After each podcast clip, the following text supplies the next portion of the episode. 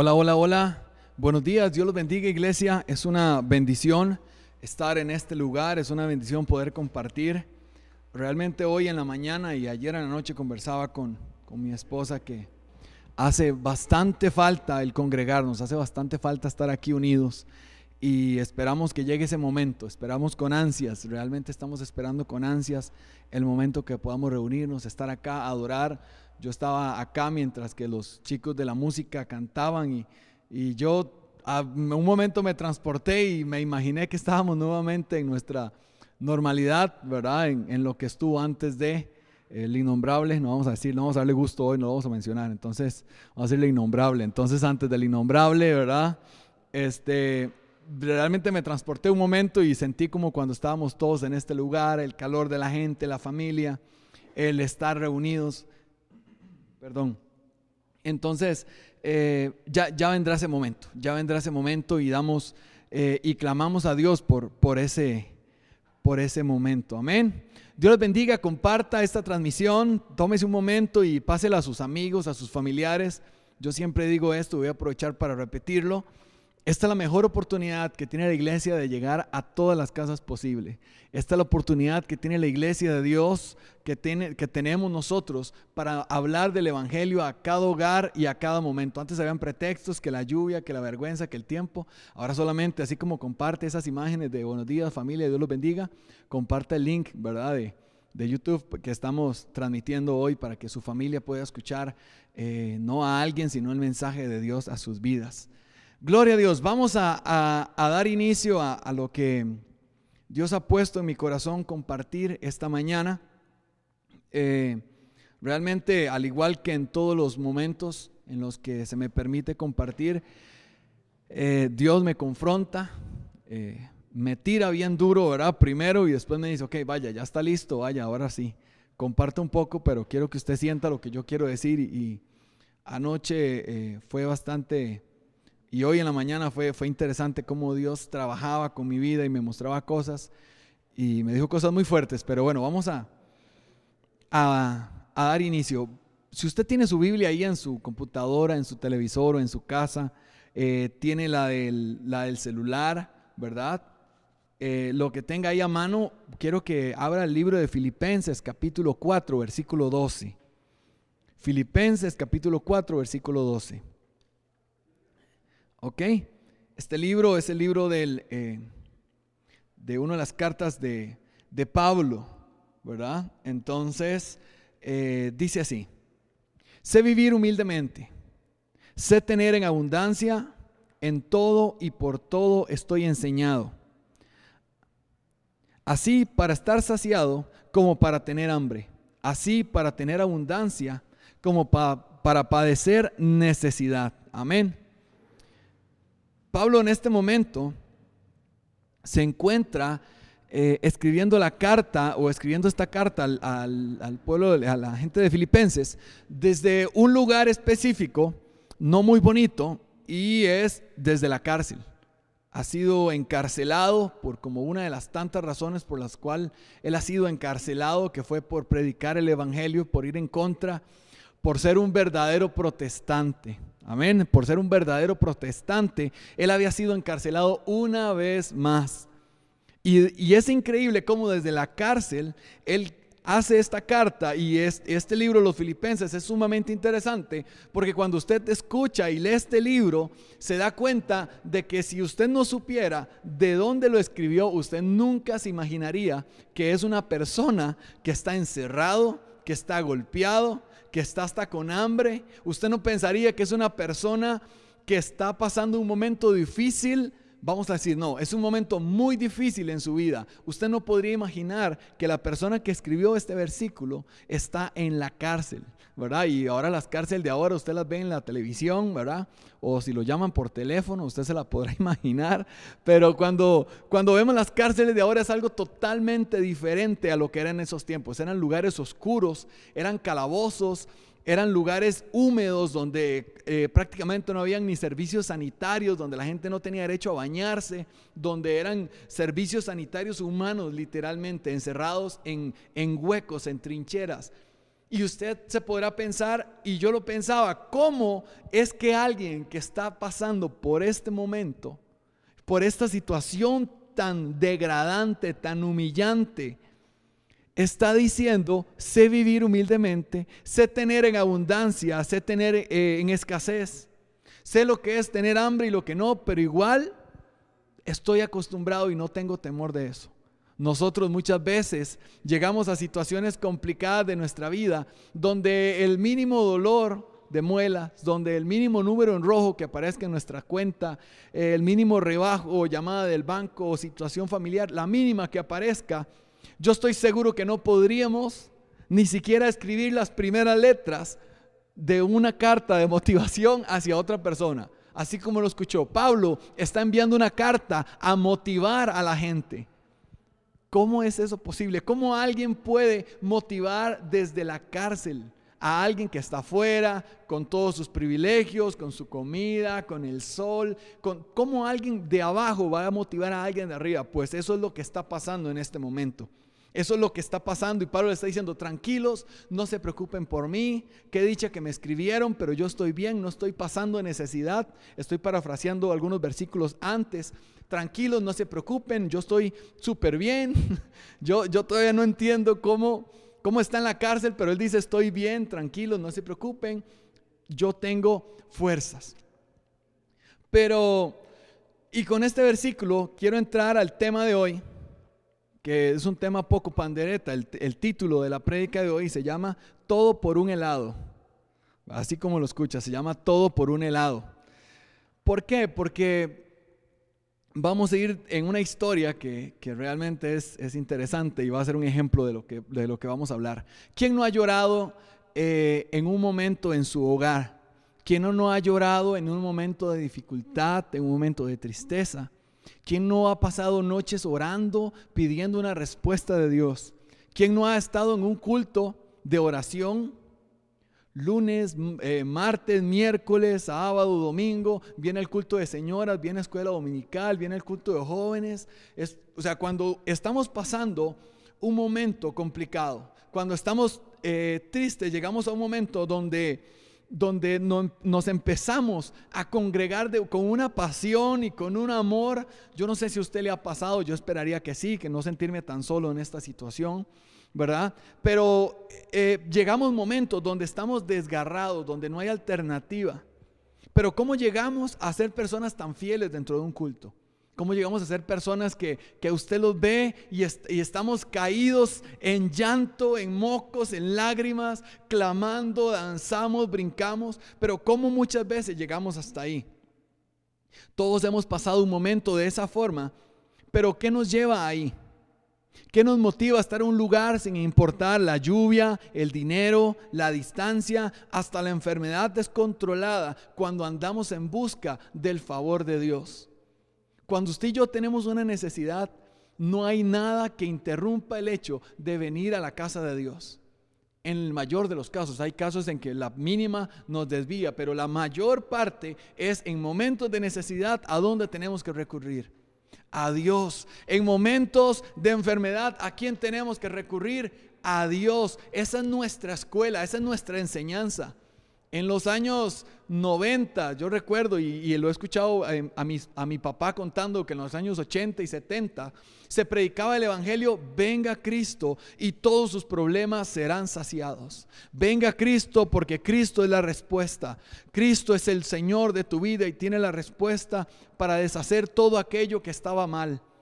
Y hasta en cierta parte eso no, es, no era un mensaje equivocado, fue un mensaje por el cual muchas personas llegaron a los pies de Cristo. Pero ¿qué pasaba cuando se solucionaban los problemas? ¿Qué pasaba cuando se calmaba la enfermedad?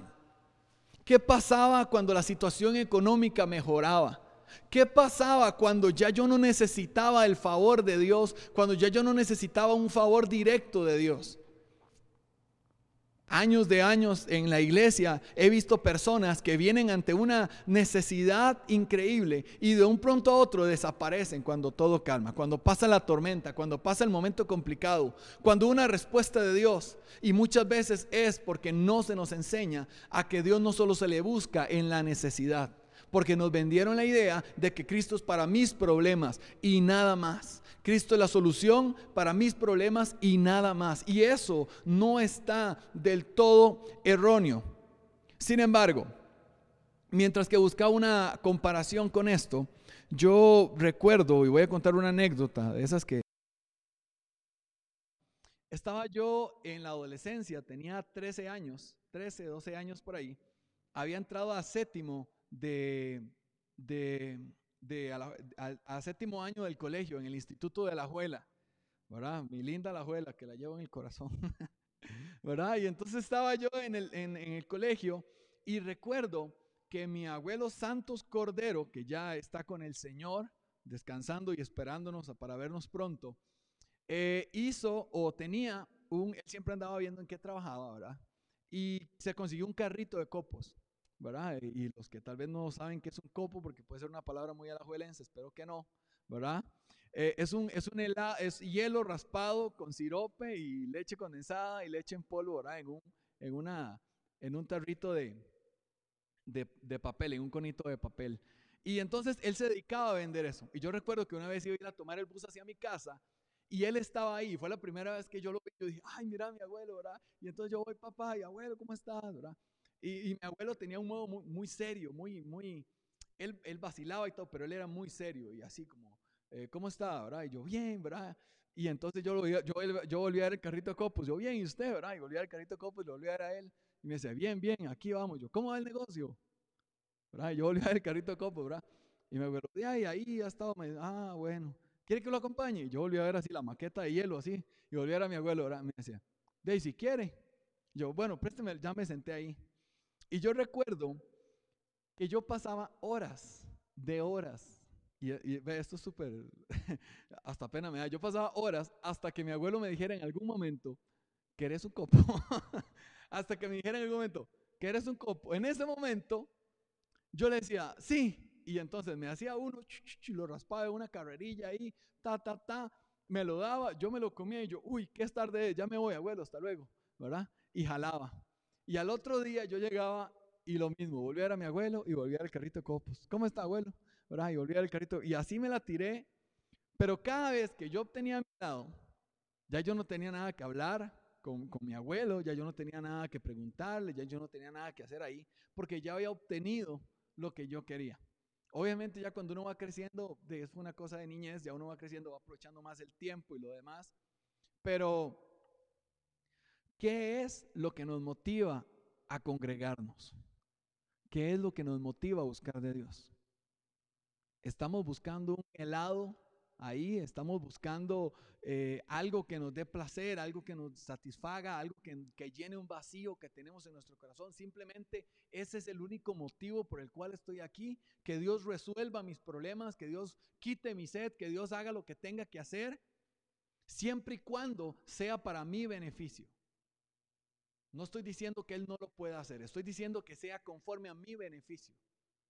Mi abuelo yo nada más pude haberle dicho, bueno, me regala un copo y me ha dicho, no, va jalando y ya me voy, ¿verdad? Pero yo fui muy sigiloso y me quedaba con él y conversamos y no voy a negar que la pasábamos bastante bien, ¿verdad? Y, pero cuando me, yo tenía el helado, cuando yo tenía el, cono, el copo, entonces ya yo me iba porque ya he obtenido mi, mi, mi objetivo. ¿Cuántas veces nosotros, durante nuestra vida como cristianos, o si usted es nuevo, cuántas veces usted se ha acercado a Dios con tal de conseguir un helado? ¿Cuántas veces se ha acercado a Dios con tal de conseguir un favor? ¿Cuántas veces hemos entrado a un lugar pensando obtener algo? Yo he escuchado historias de historias de historias en la iglesia. Yo soy hijo de pastor, siempre lo digo, ¿verdad? Pero, pero historias de gente que ha llegado donde mis papás y dicen, vea, es que yo estoy pasando una necesidad, estoy pasando una situación complicada, ¿verdad? mis papás eh, sacan, agarran su poquito eh, diario que tienen en la alacena, sacan, hacen un diario, tome, lo bendecimos, vaya, Dios lo bendiga. Y la persona no vuelve a aparecer nunca más, ¿verdad? Y se le llevó la mitad del diario y todos comiendo arroz con huevo el resto de la semana, cuando éramos chiquitillos, ¿verdad? Porque ya se han comido el diario. Pero, pero no aparecía porque habían obtenido lo que buscaban. Y yo digo, qué cruel Qué, qué, qué, qué, duro pensar que muchas veces nosotros nos comportamos de esa forma con Dios. Qué increíble. Y, y realmente, como le dije, Dios me confrontaba porque cuántas veces hemos venido a buscar a Dios, pero en nuestro corazón lo único que, lo único que está es una necesidad. Ojo, abro un paréntesis del tamaño así gigante y no estoy diciendo que Dios no quiera tu necesidad. No estoy diciendo que Dios no pueda trabajar con tu necesidad. Pero Dios tiene algo más que ser una máquina dispensadora de milagros. Dios es algo más que ser una máquina que tira cada cosa que usted necesite. Dios es algo más, es algo totalmente diferente a lo que la gente le está vendiendo, a lo que muchas iglesias están vendiendo. Dios no es una máquina de intercambio, Dios es una es, algo tan increíble, es una promesa de amor tan grande que no bastaría solamente con recibir algo para estar satisfechos. No bastaría solamente con querer escuchar, Dios, respondiste mi oración, estoy tranquilo. No se trata solamente de eso. Dios es algo mucho más grande.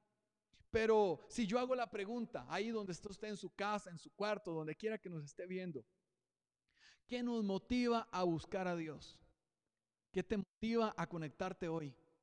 ¿Qué te está motivando a, a, contactarte por YouTube, a estar pendiente, a esperar los cultos? ¿Cuál es, ¿Qué es eso? ¿Cuál es tu motivo principal?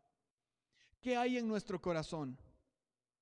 El, el libro de Marcos, capítulo 10, versículo 17, encontramos la historia de un joven que se acerca a Jesús. Un joven bien, me imagino que es bien parecido, arreglado, con un currículum limpio, ¿verdad? Porque se vuelve y le dice a Jesús, ¿qué tengo que hacer para, para seguirte, para heredar el reino de los cielos? ¿Qué tengo que hacer para ser como sus discípulos que andan aquí con usted y, y saben cómo, si usted ronca, si no ronca? ¿Cómo hago yo para, para, para pertenecer a esta familia? Entonces, Jesús le dice, tienes que cumplir con los mandamientos. Y le dice, no matarás, no adulterarás, no adulterio, perdón, no robarás. Y le dice, le, cita algunos específicos. Y él se vuelve, y yo no me puedo imaginar, ¿verdad? Es como cuando usted llega a un examen y se sabe las respuestas, usted se siente como así, como, wow, esto está facilísimo, ¿verdad? Entonces él, este joven, se levanta, saca pecho y dice, pero usted con quién está hablando, Jesús, véame, yo todo lo estoy cumpliendo todo. Desde niño yo voy a escuela dominical, yo me congrego, yo no tengo ningún problema, yo soy fiel, yo soy esto. Yo. El hombre tenía el currículum, según él, lo tenía limpio. Entonces, como a, como a Dios no se le engaña, como a Jesús no se le engaña, le dice, bueno, muy bien, entonces, tome sus riquezas véndalas, sus posesiones, agarre todo eso que usted tiene, véndalo y regálelo a los pobres y luego me sigue. En ese momento, es como decimos aquí en, en Tiquicia, le cayó un balde de agua fría. Le cayó un balde de agua fría y dijo, yo esa no, no la vi venir, no me la esperaba. Como las riquezas, y digamos, ¿como cuánto? ¿Como el diezmo? No, todo. Y el 50%, yo, yo no sé si, negociaron o no negociaron, no creo la verdad, porque él no esperaba esa respuesta. Y le dice todo si quiere. Y él dice, tristeció, bajó su cabeza y se alejó. Hay gente que dice, qué raro, ¿por qué Jesús lo trató tan mal? ¿Por qué Jesús eh, hizo eso? ¿Por qué no le dijo que lo siguiera? Si, si él no ve, si él no ve apariencias, ok, él no ve apariencias, él no ve estatus social, pero ¿qué dice la Biblia que ve él? El corazón. Cuando él llegó, él sabía que había cumplido con mandamientos, pero había algo en su corazón que nunca iba a lograr poder quedarse por debajo de Dios. Algo había tanto campo en su corazón amando las riquezas amando las riquezas, que no importa, que no importaba cuánto él tratara de acercarse, no lo iba a dejar porque siempre iba a existir algo más importante que Jesús. No estoy diciendo que es malo tener dinero, no estoy diciendo que es malo tener posiciones. Lo que es malo es amarlo más que a Dios. Es, es, tenerlo y es amarlo más que a Dios. Ahí empieza el problema y podemos hablar de riquezas, pero puede ser su carro, puede ser eh, su trabajo, puede ser su situación o su carácter, que muchas veces nos, nos, nos, aferramos a nuestro carácter y no queremos cambiarlo y aún así venimos a pedirle a Dios un favor, venimos delante de Dios y queremos acercarnos y pensamos que aunque todo el mundo nos ve levantando las manos, que aunque todo el mundo nos ve cantando, pero realmente Dios está viéndonos. Y, en, este, en estos versículos usted encuentra la frase, el versículo donde dice, y Jesús lo miró con amor. Jesús lo miró con amor porque él estaba viendo su corazón. Yo me imagino a Jesús por dentro tal vez diciendo, este muchacho a quién va a engañar.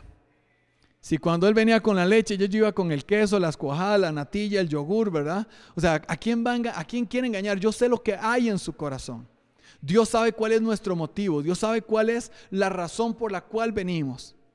Repito, abro paréntesis, no estoy diciendo que Dios no quiera tu necesidad. No estoy diciendo que Dios no quiera trabajar contigo. Estoy diciendo que Dios es algo más que una máquina de intercambiar favores. Es más que un granizado, que un copo, es más que un helado. Entonces, ¿qué había en el corazón de este muchacho? ¿Qué es eso que tanto amas hoy?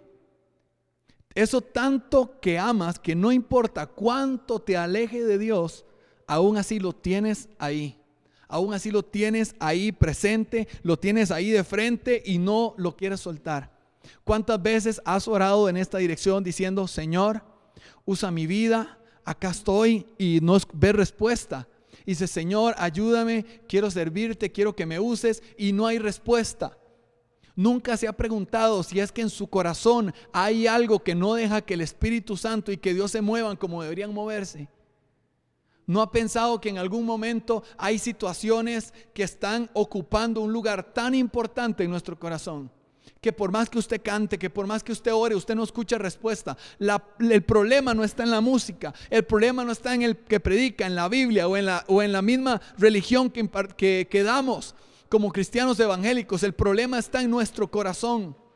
El problema está en esa parte profunda de nuestro ser que nadie conoce. Este joven llegó con apariencia, con presencia y dijo, aquí estoy, ¿verdad? Como el mero mero, como dicen, aquí estoy. Va a ver, dígame, ¿qué quiere que haga? ¿Qué quiere? Él estaba seguro que Jesús le iba a decir, qué bárbaro, venga, usted es un 100, lo necesitaba. Cuando en la Biblia escuchamos y leemos que dice que al humilde Él lo exalta y al que se exalta lo humilla. Y aún así este joven llega, véame cómo estoy. Entonces, ¿cuál es el punto de quiebre de nuestro corazón? ¿Es nuestra vida espiritual dependiente de nuestras finanzas? ¿De nuestro estado de ánimo personal? ¿De nuestra soledad? ¿De nuestros amigos? ¿De nuestra relación matrimonial? ¿Qué es eso que a usted lo hace acercarse a Dios? ¿Qué es eso que usted dice, yo en el momento, yo necesito que Dios, ¿verdad? Y hay una dependencia de Dios porque usted está clamando por algo. Pero en el momento que usted tiene una respuesta, usted no sabe qué hacer con Dios. ¿Usted se ha dado cuenta que la mayoría de las canciones son de dependencia? ¿Usted sabía que la mayoría de las canciones que cantamos son de pedir cosas a Dios? Dijo el pastor Dante Gebel, eh, son canciones del grupo Las Ovejas, ¿verdad? Bendíceme, protégeme, ayúdame y todo pasamos, pide y pide y pide. Y cuando Dios responde, porque Dios no tarda su respuesta, cuando Dios responde, no sabemos qué hacer. ¿Usted se ha sentido así? Usted siente que Dios respondió su, su, oración y usted viene al culto y hace, ¿y ahora por qué oro? No hay, o sea, yo se lo digo porque yo he estado en esa situación y es, bueno, ¿y ahora por qué voy a pedir? Ya Dios me contestó esto, ahora vamos a ver qué más pido, ¿verdad? Pero en ningún momento tomamos un tiempo para agradecer, para decir, Señor, gracias. Hoy en la, en la mañana eh, oraba y escuchaba una canción que decía, Dios ha sido bueno. Dios ha sido bueno. Y yo, muy mal agradecido, en muchas ocasiones he dicho, pero es que si yo tuviera tal cosa, pero es que si yo tuviera tal otra. Y cuando yo, yo escuchaba, Dios ha sido bueno, yo pensaba que hasta aquí me ha ayudado Dios. ¿Qué cosas ha restaurado Dios en mi vida? qué cosas me ha guardado Dios y yo aún así me enojo porque no contesta algunas cosas. Dejo de congregarme porque la respuesta de Dios no fue la que yo esperaba. En estos momentos de angustia, Dios siempre va a ser un alivio a nuestra vida. En estos momentos de dificultad, Dios siempre va a ser un consuelo para nuestras vidas, siempre lo va a hacer. Y debemos buscarlo para tener paz. En el libro de Juan, capítulo 16, versículo 33. Perdón, en el libro de Juan 16, 33 dice, estas cosas os he hablado para que en mí tengáis paz. Vuelvo y repito, no estoy diciendo que Dios no quiera escuchar tu dolor, no estoy diciendo que Dios no quiera escuchar lo que estás pasando, porque Él, Él se complace en, en resolver nuestros problemas, Él se alegra y hace, yo siempre lo digo, Él se arrolla las mangas y dice, dame campo, yo te voy a explicar, esto se hace así, ¡pum! Y usted de la noche a la mañana ve un milagro de Dios resolver su vida y usted dice, ¿cómo es posible? Y yo me imagino a Dios, ¿verdad? Desde el cielo diciendo, era así de fácil. ¿Ves que era fácil? Nada más tenías que buscarme y yo te lo iba a resolver. Y después dice, ¿te gustó? Y Dios, ¿te gustó? Y uno, eh, bueno, pido carro, casa, eh, novia, esposa, ¿qué pido? Hey, ¿te gustó? ¿Te gustó? Y ni una sola palabra de agradecimiento a lo que Dios ha hecho. Ni una sola palabra de agradecimiento a lo que Dios ha. Porque como Dios es Dios, como Él conoce el corazón, yo no tengo que expresar eh, mi agradecimiento. Dice acción de gracias. Hay que realizar. Yo estoy muy agradecido con, mis papás y lo voy a hacer público porque, porque así quiero, dijo el pastor. ¿verdad? Yo estoy muy agradecido con mis papás y con mis suegros por todo el apoyo que me han dado en, en, todo el proceso de la construcción de mi apartamento, cuando estuve sin trabajo. Ellos han sido increíbles. Y yo les digo, yo no tengo cómo pagarles todo lo que de una u otra forma me han ayudado, pero hay cosas que yo puedo hacer para ellos que no necesariamente eh, son solamente decirle gracias. Si ocupan un favor, si ocupan una ayuda, si ocupan esto, si ocupan lo otro, si los invitamos a comer pollo, lo que fuera, que, que uno hace una acción de gracias. Y yo sé, ¿verdad? Y si ellos me están viendo y si no me corrigen, yo sé que ellos eso lo sienten como un agradecimiento y lo valoran. ¿Cómo más no Dios? Si Él se compara con el Padre y con una madre en amor hacia nosotros, ¿cómo, cómo, cómo no podríamos? ¿Cómo no podríamos estar delante de Dios y agradecerle todo lo que hace por nosotros? Decíamos que en momentos de angustia Dios siempre la respuesta. No le estoy diciendo que no lo haga. Le estoy diciendo que busque a Dios en sus momentos difíciles. Esa es una buena época para acercarse a Dios en nuestra casa, acercarse a Dios en intimidad personal que a veces nos falta tanto. Pero ¿qué va a suceder con nuestra vida? pasar con nuestra vida cuando las cosas que estaban incompletas se, se completen?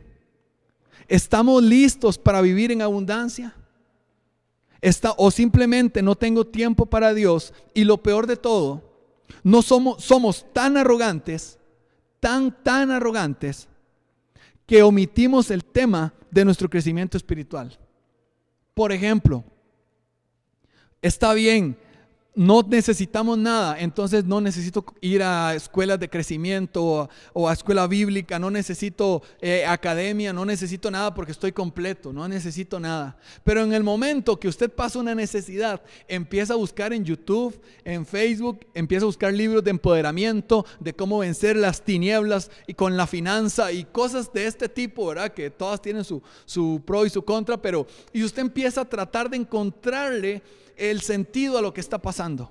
Pero en el momento que, la, que el mar se calma, en el momento que todo se apacigua, nos olvidamos de que Él está haciendo algo por nosotros, de que Él hizo algo por nosotros. ¿Realmente estamos listos para vivir en abundancia?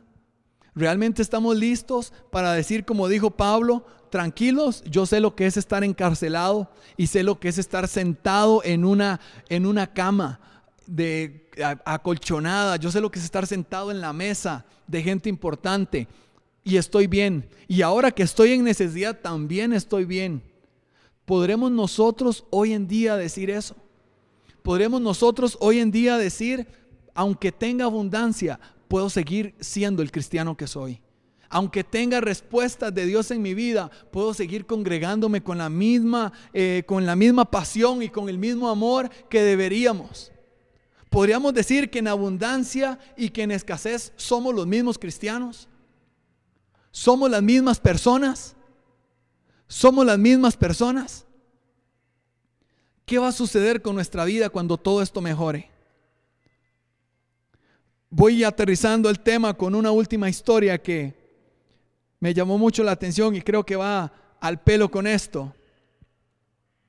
Y está en el libro de Lucas, capítulo 17, versículo 12 al 19. Es la historia de los diez leprosos. ¿Cuántos han escuchado esa historia de, los leprosos? Habían diez leprosos que se acercaban, y voy a parafrasearlo un poco para, para no, no desviar la, la mirada con ustedes. Habían diez leprosos que se acercaron lo más que pudieron hacia el Señor lo más que pudieron se acercaron al Señor. Y dice que le gritaban, Jesús, Jesús, ten misericordia, míranos, sabemos que haces milagros y no me puedo imaginar la pasión con la que esa gente clamaba porque la oportunidad de su sanidad. Porque la oportunidad de cambiar el rumbo de sus vidas, los leprosos eran las personas más repudiadas en ese momento. Imagínense que si uno se pone una camisa o se mancha, ¿verdad? Y se siente mal que la gente lo vea. Y, si uno anda despeinado, dice, ¿será que ando despeinado? Que la gente me está viendo feo, ¿verdad? Y uno es con esa autoestima. Imagínense lo que es tener el cuerpo lleno de llagas, que, que, que emanen un olor desagradable, que la gente le huya, que los tengan en un, en un lugar aparte de la ciudad ser tratados que coman hasta los sobros del caño. O sea, imagínense. Y de un pronto a otro, de la nada, aparece Jesús, el que hace milagros, el que cambia cosas, el que cambia ambientes. Y entonces dicen, esta es nuestra oportunidad, no se nos puede ir. Y empiezan a gritar y a gritar, Señor, ayúdanos, Señor, ayúdanos. Usted no se puede imaginar. Yo, yo, yo me pongo a pensar, la desesperación ¿verdad? De, de, de, clamar, ayuda, ayuda, ¿verdad?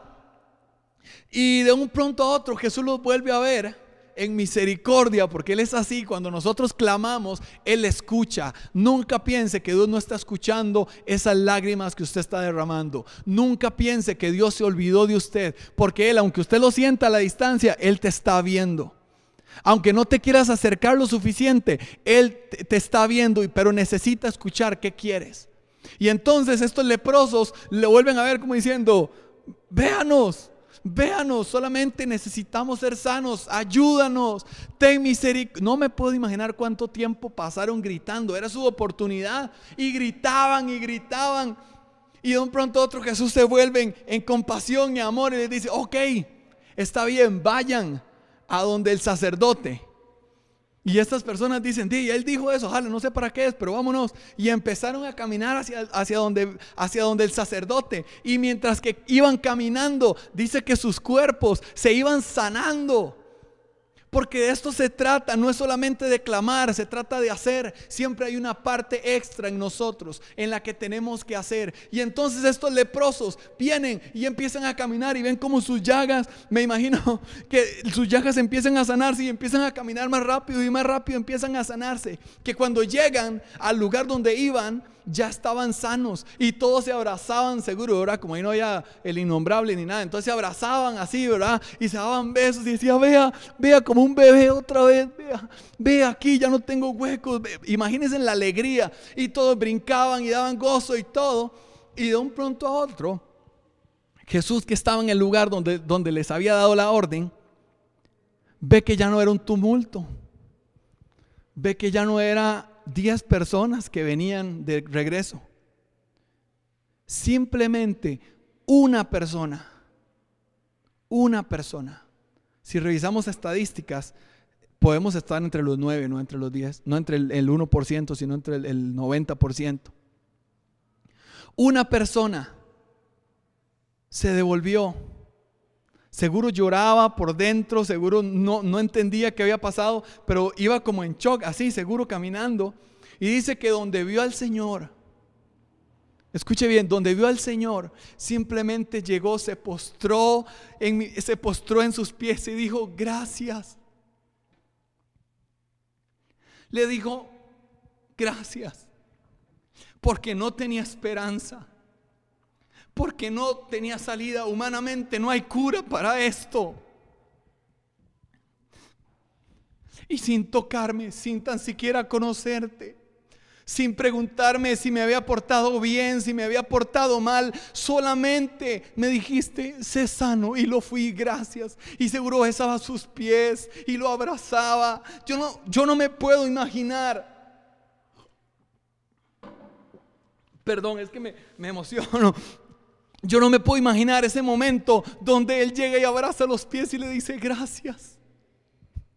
Nunca pensé que iba a encontrar una salida. Nunca pensé que iba a encontrar una cura y usted me la dio. Gracias. ¿Cuántas veces nosotros pasamos y somos y nuestras oraciones son respondidas? Pero nuestra pasión por congregarnos se apaga. Pero nuestra pasión por buscar de Dios se apaga. Nuestros momentos de oración, ya ni música cristiana tenemos en la, en la casa. Ahora música secular porque ya tengo, ya no tengo problemas, ya estoy feliz, hay que disfrutar la vida. Mi papá siempre pone este ejemplo y es, es, ya Dios me dio el carro, ahora todas las playas en un año, vámonos, ¿verdad? Y nunca más lo vieron el domingo en el culto. Porque así somos los seres humanos, somos muy mal agradecidos. Fuimos enseñados a pedirle a Dios, pero no hemos sido educados a agradecer. Yo esperaría, y es el sueño de los pastores de este lugar y el mío también, yo esperaría que cuando abramos las puertas, que cuando digan, hey, ya podemos entrar, vamos, tengamos que hacer como, como en los cines, hacer tiempos y todo porque no va a caber la gente diciendo, ya está pasando esto y Dios hasta aquí nos ha ayudado, yo tengo que darle gracias a Dios porque en mi casa nunca faltó comida, porque eh, tal vez el virus no nos afectó directamente y si nos afectó Dios nos guardó y estamos con vida. ¿Cuántos de ustedes van a tomar un momento y cuando abramos las puertas de este lugar entraremos dando gritos y alegría diciendo gracias Señor porque sabemos que es tu mano el que lo hizo. Lo imposible fue hecho por tu misericordia lo imposible fue hecho por tu misericordia. El secreto estaba, o el secreto está en ser agradecido. El secreto está en entender qué es lo que está pasando. El secreto está en entender qué es lo que Dios tiene para nosotros y qué es lo que viene. Con esto termino. El secreto de Pablo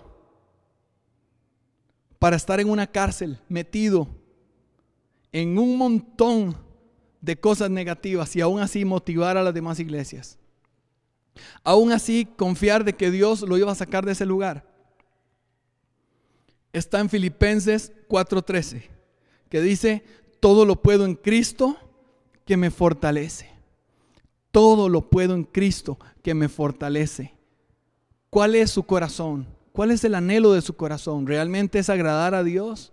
¿Realmente es agradecer por lo que le da? Realmente usted está anhelando el momento. Está bien, yo como el cuento de que habrá iglesias en cada casa, pero no, este es el lugar, este es donde hay que hacer acción de gracias. Bañarse, levantarse temprano, dejar el almuerzo listo. Ese trajín que teníamos los domingos, es parte de la acción de gracias. Su ofrenda, su diezmo, es una acción de gracias. Decir, Señor, a pesar de tantas cosas, aquí está, lo pongo en tus manos. El congregarse, el buscar de Dios. Pablo tenía esa gran cualidad que en su corazón vivía Cristo y absolutamente todo lo podría lograr porque no era él, sino que era Dios en él. Amén. Oramos para que Dios tome control de nuestro corazón. Oramos para que Dios tome la dirección de lo que tenemos que hacer. Que Él ponga discernimiento, que esta palabra caiga a nuestro corazón. Que trabaje con lo que tenga que trabajar, que cambie con lo que tenga que cambiar. Pero que sobre todas las cosas nuestro corazón sea un corazón agradecido no queremos ser más malagradecidos, no queremos ser personas que solamente están ahí esperando el momento en que venga el helado para irnos. Realmente queremos estar aquí y cuando tengamos el helado en nuestras manos, cuando tengamos el milagro en nuestras manos, entrar por esa puerta y como ese leproso, postrarnos en los pies de Dios y decirle, Señor, gracias. Gracias por tu amor, porque nos has guardado. Gracias por tu misericordia. En el nombre de Jesús te damos gracias y tomamos este momento para agradecerte si no lo hemos hecho en el día por permitirnos despertar, por permitirnos desayunar, por permitirnos estar en este lugar con vida, por permitirnos que a pesar de la situación que afecta a nuestro país, podemos decir hasta aquí nos ha ayudado Dios. Gracias por tu amor, gracias por tu misericordia. Bendecimos a todas esas personas que están en su hogar, en su casa, a todos aquellos que nos sintonizaron por primera vez, para que tú entres a su corazón y muestres que no se trata de lo que diga alguien, sino de lo que la palabra de Dios puede hacer en sus vidas. En el nombre de Jesús te damos gracias, te bendecimos. Amén y amén.